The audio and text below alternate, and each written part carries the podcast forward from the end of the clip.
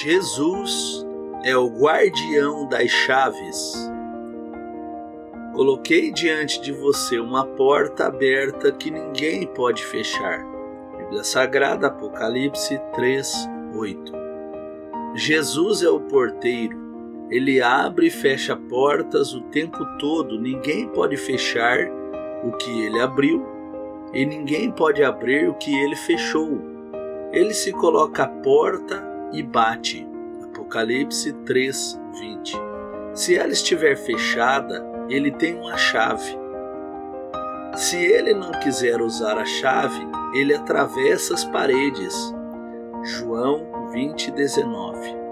Mas melhor do que ser apenas um porteiro, Jesus é a porta, conforme disse em João 10, 9. Diante disso, que Jesus está querendo dizer com toda essa conversa sobre portas? Ele controla os portões e as passagens de um lugar para outro. Nada passa por ele sem o seu conhecimento. Jesus não nos deixa em pé no saguão ou do lado de fora no frio.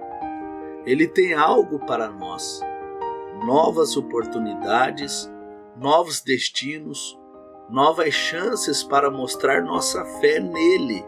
O que fazemos enquanto esperamos que outra porta seja aberta? No livro do Apocalipse, Jesus deixa claro para a igreja de Filadélfia: guarde a palavra e os mandamentos de Deus. Permaneça fiel e não negue o nome dele.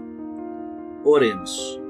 Senhor Jesus, tu abres e fecha as portas em minha vida. Isso de acordo com teu plano perfeito. Quando uma porta se fechar para mim, ajuda-me a esperar pacientemente até que outra se abra, que eu confie com tranquilidade e confiança no teu sábio amor. Amém. Deus em Cristo te abençoe, hoje e sempre. Fica na paz do Senhor Jesus.